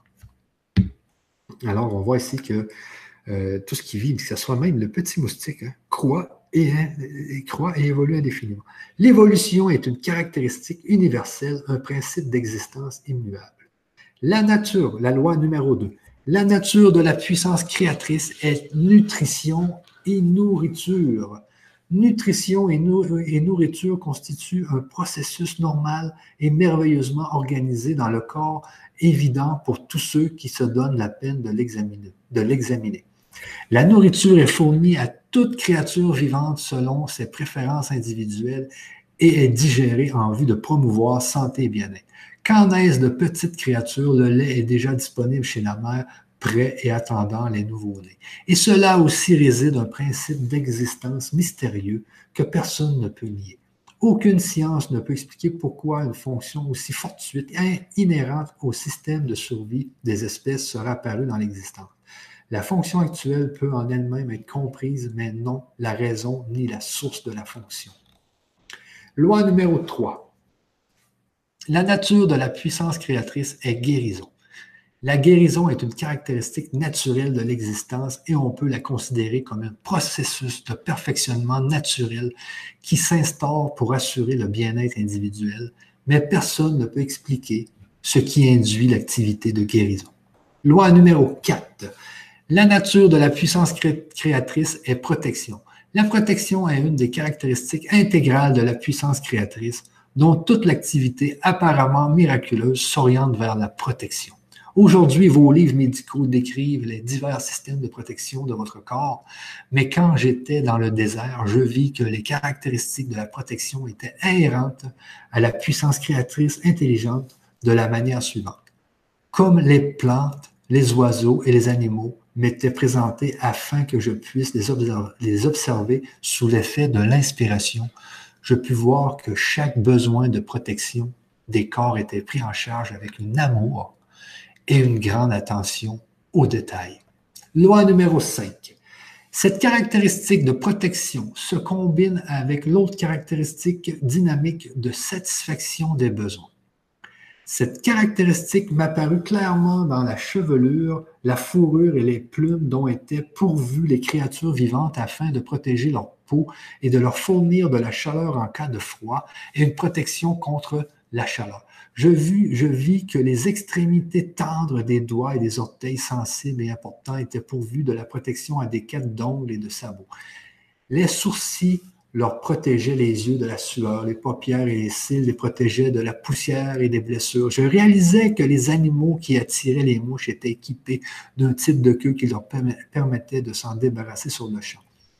Que d'attention et d'amour heureux et joyeux s'exprimaient dans ce petit attribut physique qui, qui paraissaient si minimes et insignifiants et qui pourtant avaient de si grandes répercussions sur le confort de tous les êtres vivants. Ce luxe physique ajouté au modèle corporel de base était clairement le produit d'une intelligence qui entendait que la création vécue dans le confort et le bonheur, libérée des soucis qu'eussent vécu l'homme et les bêtes s'ils n'eussent pas été dotés de ces articles de luxe. Les fonctions naturelles mêmes étaient conçues si intelligemment et si confortablement qu'elles obligeaient à l'action de grâce. Et tout cela si bien enveloppé, que l'homme était béni, fortuné de naître dans une vie si bien organisée. Une fois de plus, mes louanges s'élevèrent et je me sentis soulevé dans la lumière intérieure dorée et ravissement, euh, ravissement émerveillé, car je voyais maintenant que sans compter le fait qu'elles étaient censées être libres de tout souci, les créatures vivantes étaient aussi censées exprimer l'amour exubérant, exubérant de la nature et de la puissance créatrice. C'est ainsi qu'elles étaient équipées de membres, bras et mains, jambes et pieds, doigts et orteils pour leur permettre euh, de se mouvoir, de courir, sauter, danser pour pouvoir exprimer leurs pensées et leurs émotions les plus intimes. Je sentis même que si le genre humain avait envie de voler et d'avoir des ailes, en croyant de tout son cœur qu'il le pouvait, il, lui pousserait finalement un organe supplémentaire qui lui permettrait de voler. Ici, c'est important. Hein. C'est exactement ça. Je sentis même que si le genre humain avait envie de voler et d'avoir des ailes, en croyant de tout son cœur qu'il pouvait, il lui pousserait finalement un organe supplémentaire qui lui permettrait de voler. C'est que la pensée est tellement puissante que oui, c'est ce qui se passe avec les animaux, c'est ce qui se passe. C'est que leur, mais leur conscience, c'est parce qu'il y a des animaux qui ont, qui ont juste deux, trois neurones, mais leur conscience veut euh, avoir, par exemple, euh, avoir des grandes dents, bien, leur conscience va leur créer des grandes dents. Euh, une certaine espèce veut pouvoir voler, eh bien, elle va se mettre à voler. C'est euh, ça le miracle de la vie. C'est à ce stade de compréhension de la nature et de la puissance créatrice que je pris pleinement conscience de l'amour qui dirige l'œuvre de la puissance créatrice intelligente et universelle. Comme je méditais cet amour, je réalisais que dans la création, la mère nourrit, protège, satisfait aux besoins et essaie de promouvoir à la guérison de sa progéniture. C'était l'activité de l'amour. Juste un instant, les amis, euh, mes, deux enfants sont arrivés.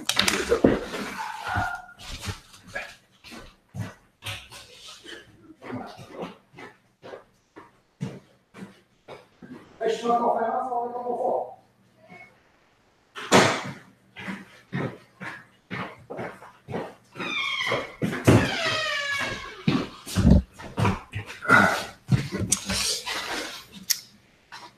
me, voilà. Donc, euh, on continue ici. Je vais regarder si tout va bien. Oui, OK. Donc, on va aller avec la loi numéro 6. Euh, la caractéristique innée de la puissance créatrice aimante et intelligente qui a donné à la création sa forme individuelle et son être est le travail. Vous voyez, on revient avec le travail. On revient ici avec puissance créatrice aimante et intelligente et amour. C'est des mots, tous des mots qui sont importants ici. Là. Euh, donc, euh, loi numéro 6. Euh, la caractéristique innée de la puissance créatrice aimante et intelligente qui a donné à la création sa forme individuelle et son être est le travail. Elle travaille pour nous, en nous et à travers nous. Son travail est toujours, toujours et toujours suscité par l'amour. Vous voyez ici le fameux travail, parce que toutes nos cellules travaillent pour créer notre corps, créer tous les animaux, créer toute la nature, et tout ça est fait par amour. Cette, révélation cosmique me remplit de joie et d'étonnement. Dans quel monde merveilleux nous vivons? Ce fut le point culminant de mon, illumination et de ma vue d'ensemble de la vérité concernant la source de tout être. J'avais déjà vu la réalité des corps physiques composés de diverses communautés d'infiniment petites entités identiques travaillant dans un esprit de coopération et d'harmonie pour produire les différentes composantes du corps la chair, les os, le sang, et jusqu'aux yeux et aux cheveux. La seule différence entre ces communautés résidait dans le type de travail exigé en vue de leur but commun. Ah c'est exactement ça. La seule différence entre ces communautés résidait dans le type de travail exigé en vue de leur but commun. Vous voyez que tout le monde travaille sur cette terre, dans ce monde. On travaille tous, mais il y a un but commun. C'est quoi ce fameux but commun-là? C'est quoi ce fameux but commun-là? Euh, l'impulsion divine, derrière toute cette activité intelligente et volontaire dans le corps, avait certainement dû inspirer les hommes à être, le fondement de leur conduite quand ils travaillaient à l'unisson pour réaliser un objectif qu'ils avaient planifié. Ils tiraient leur intelligence de leur motivation, de la puissance créatrice, et néanmoins, combien différent était le comportement de l'homme quand il s'engageait dans des travaux matériels ou tout autre projet commun, inévitablement caractérisé par des disputes et des dissensions je fus amené à réaliser que la puissance infinie de l'intelligence créatrice, à jamais active dans la création, maintenait un ordre, une coopération, une harmonie et une production quotidienne inégalée par l'homme en tout lieu et en tout temps. On on voit ici que ce que dit euh, Jésus, c'est que oui, nous les hommes, on peut faire, par exemple, on peut faire une cathédrale qui va prendre 100 ans mais il va y avoir beaucoup de disputes, euh, de, choses qui ne vont pas aller. Euh. Mais dans la nature, dans nos corps, eh bien, tout semble bien aller. Mais, tout semble bien aller. Mais attention, il y a la maladie et tout ça. Alors, est-ce que tout va si bien que ça? Euh, il faut voir pourquoi, pourquoi la maladie arrive, mais sans maladie, un corps humain se soigne tout seul euh, est protégé, euh, aucun problème. C'est vrai, c'est vrai que la puissance infinie de l'intelligence créatrice est active dans la création maintenant, mais maintenait un ordre, une coopération, une harmonie, une production quotidienne inégalée par l'homme en tout lieu et en tout temps. Euh, la loi numéro 7. La survie est une caractéristique naturelle de la puissance créatrice. Dans chaque cas, les créatures disposaient de provisions des plus merveilleuses leur permettant de croître, de guérir de leurs maladies et de leurs blessures, de se nourrir pour conserver leur corps en bonne santé, pour se reproduire et pour assurer la survie sur cette terre. C'était la seule réalité dont l'humanité c'était la seule réalité dont l'humanité pouvait être absolument certaine et son activité était constante année après année. Le soleil, la lune, les étoiles restaient tous en place depuis des millénaires, et l'on savait qu'ils possédaient chacun sa trajectoire. Ce phénomène faisait partie du grand plan pour la survie de la création. S'il en était ainsi, comment pouvait-il ne pas y avoir de survie de l'éternelle flamme de la puissance créatrice intelligente et aimante cachée dans les entités de toutes les espèces créées dans l'univers? Ainsi, ce monde n'était qu'une ombre et une image des mondes cachés de la puissance créatrice intelligente et aimante au-delà de cette dimension. La réalité de la création tout entière résidait derrière ce monde visible. Alors, c'est ce qu'on voit actuellement dans la physique quantique, c'est qu'on commence à justement voir comment ce fameux monde euh, fonctionne. On commence à savoir comment ce fameux monde fonctionne, pourquoi nous sommes dans une sorte d'hologramme. Loi numéro 8. La caractéristique inhérente à la puissance créatrice intelligente et aimante est le rythme. Je vis qu'il y avait un rythme opérant dans, le monde. Ici, le rythme, c'est important. C'est ce qu'il y a dans la musique. Le rythme. Le rythme, c'est très important. Toutes choses étaient soumises aux saisons qui commandaient la floraison et le bourgeonnement de la vie. Une saison de croissance amenant une saison de mûrissement et des moissons, ainsi qu'à la production de semences qui assuraient la survie de la vie végétale. Puis venait le lent dépérissement et le repos hivernal, mais rien de ce qui était créé et vivant ne pouvait s'éteindre. Le soleil et la lune exprimaient ces caractéristiques dans l'univers. Ce rythme pouvait même se constater chez les femelles de toutes les créatures. Ainsi, ça ici, quand, on parle des femelles, c'est vraiment les menstruations. Donc, à tous les mois, vous voyez, un rythme qui se fait même chez les, les humains. Ainsi, tout dans la création avait son temps d'apparition et son temps de moisson. Il s'ensuivait que l'homme lui-même était soumis à des temps de croissance et d'épanouissement et à des temps de sommeil. Loi numéro 9. La caractéristique inhérente de la puissance créatrice intelligente et aimante est ordre et loi. L'ordre immuable de la fiabilité apparente dans la création régisse même les minuscules entités, les cellules du corps, était stupéfiant et dépassait de loin toute tentative humaine. Ainsi, l'univers tout entier fonctionnait selon un système de lois et d'ordre parfait. Je réalisais à des niveaux d'exaltation spirituelle de plus en plus élevés que la puissance créatrice manifestait une résolution intelligente et une attention aimante envers toute créature vivante. Je réalisais que la vie n'était pas quelque chose de nébuleux ou d'amorphe, mais une puissance créatrice aimante et intelligente que je pouvais réellement sentir en moi-même comme un état d'être prodigieusement élevé. Une perception, un rayonnement, une extase de la joie et de l'amour je sus que je ne faisais qu'un avec elle, que j'étais rempli, empli d'elle, et que j'étais en unité avec tout ce qui m'entourait et avec le ciel et les étoiles. Et le plus merveilleux et glorieux de tout cela, la nature et la fonction même de cette puissance créatrice, créatrice Père était d'œuvrer en vue de créer joie, beauté et confort pour assurer le bien-être de l'humanité, d'œuvrer en l'humanité pour lui donner joie, santé et confort intérieur et d'œuvrer à travers l'humanité pour lui inspirer des relations et des compréhensions nouvelles. De merveilleuses perspectives, de glorieuses créativités me vinrent à l'esprit dès que nous devenions réellement un des canaux purifiés et des instruments de la puissance créatrice intelligente nous pouvions graduellement nous élever en conscience jusqu'à pouvoir véritablement exprimer à travers notre esprit et notre cœur la nature même de la puissance créatrice universelle. Alors la vie sur Terre deviendrait vraiment un état paradisiaque en tout temps et nous entrerions dans un état de vie éternelle.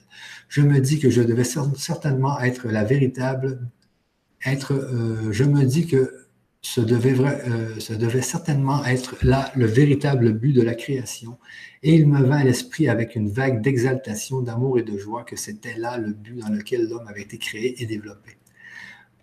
Mais quoi que l'homme fût et est encore aujourd'hui très imparfait dans son comportement, absolument rien ne lui était impossible dans le futur, puisque malgré ses erreurs, il ne faisait qu'un avec la puissance créatrice et que la puissance créatrice était en lui, lui donnant vie, un corps et tout ce dont il avait besoin. Toute cette prise de conscience m'éleva à de tels niveaux de ravissement, d'exaltation et d'extase sublime que je ne pouvais à peine supporter. J'eus l'impression que mon corps allait se dissoudre dans cette expansion de puissance en moi. J'étais irradié de lumière et pouvais la voir autour de moi, illuminant euh, le paysage désertique. Mon cœur chantait des louanges, combien merveilleuse et belle était la puissance créatrice aimante qui œuvrait en nous, à travers nous et pour nous à jamais. Quel miracle que la création! Je criais tout haut, tu es source de tout être, le Créateur, en même temps que sa manifestation en et à travers tout ce qui est créé. Rien dans l'univers tout entier n'est séparé par l'infini, illimité et éternel de vie divine, de la conscience de la puissance créatrice que tu es. Alors comment se peut-il que l'homme soit si pécheur?